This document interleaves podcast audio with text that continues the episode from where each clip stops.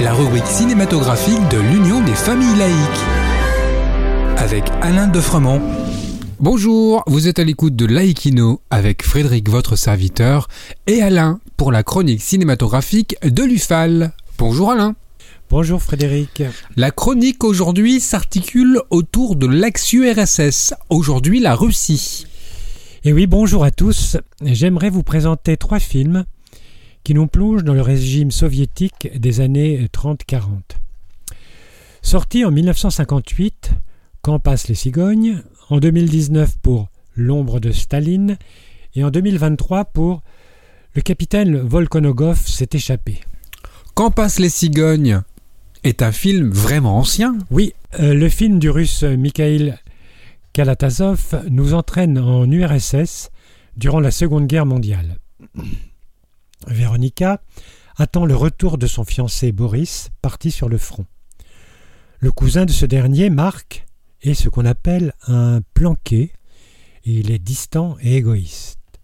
Hélas, Véronica va succomber à ses avances, et pour expier sa culpabilité, elle va s'investir dans le soutien et le réconfort des soldats blessés et rapatriés.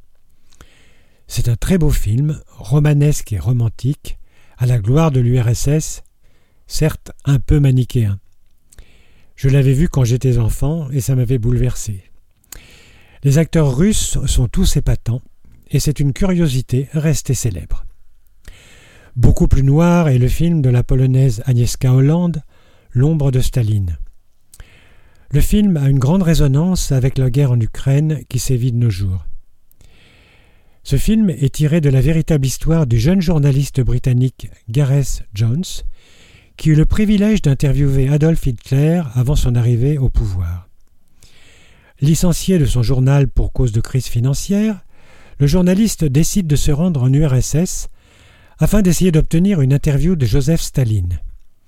Il ne peut donner suite à ce projet, mais les institutions communistes lui permettent de se rendre en Ukraine pour inspecter les capacités des soviétiques en cas de guerre contre l'Allemagne. Arrivé en Ukraine, il va fausser compagnie à son guide officiel pour se rendre dans les campagnes enneigées de la région. Là, il va découvrir les ravages d'une terrible famine ayant causé des millions de morts. Ce qui sera désigné plus tard sous le nom de Holodomor. Il sera finalement arrêté et sera victime d'un abominable chantage de la part de Moscou. C'est un film terrible, parfois extrêmement difficile à regarder, mais remarquablement utile est le capitaine Volkonogov. S'est échappé. C'est difficile à dire. Oui, c'est difficile à dire. Alors là, on est dans un film extrêmement troublant, très efficace, qui raconte les purges staliniennes en 1938, où tout le monde soupçonnait tout le monde de révisionnisme ou de trahison. Réalisé par Natalia Mekulova, nous voilà embarqués dans la fuite du capitaine Volkonogov, qui a dérobé une liste de personnes qu'il a lui-même dénoncé et il va tenter d'expier ses fautes auprès des membres des familles de ses propres victimes. Pour dépeindre le côté ubuesque de cette situation, la réalisation est telle que le tragique côtoie parfois le burlesque. C'est un véritable ovni, mais de mon point de vue, c'est très réussi. Merci Alain.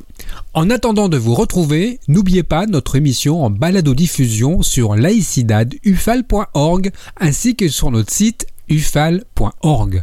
Pensez aussi que nos activités ne sont possibles que grâce à vos dons et vos adhésions. C'était Frédéric et Alain sur Laïkino. À bientôt. C'était Laïkino, la rubrique cinématographique de l'Union des familles laïques. Retrouvez toutes nos rubriques Laïkino et l'ensemble de nos balados diffusions sur lufal.org.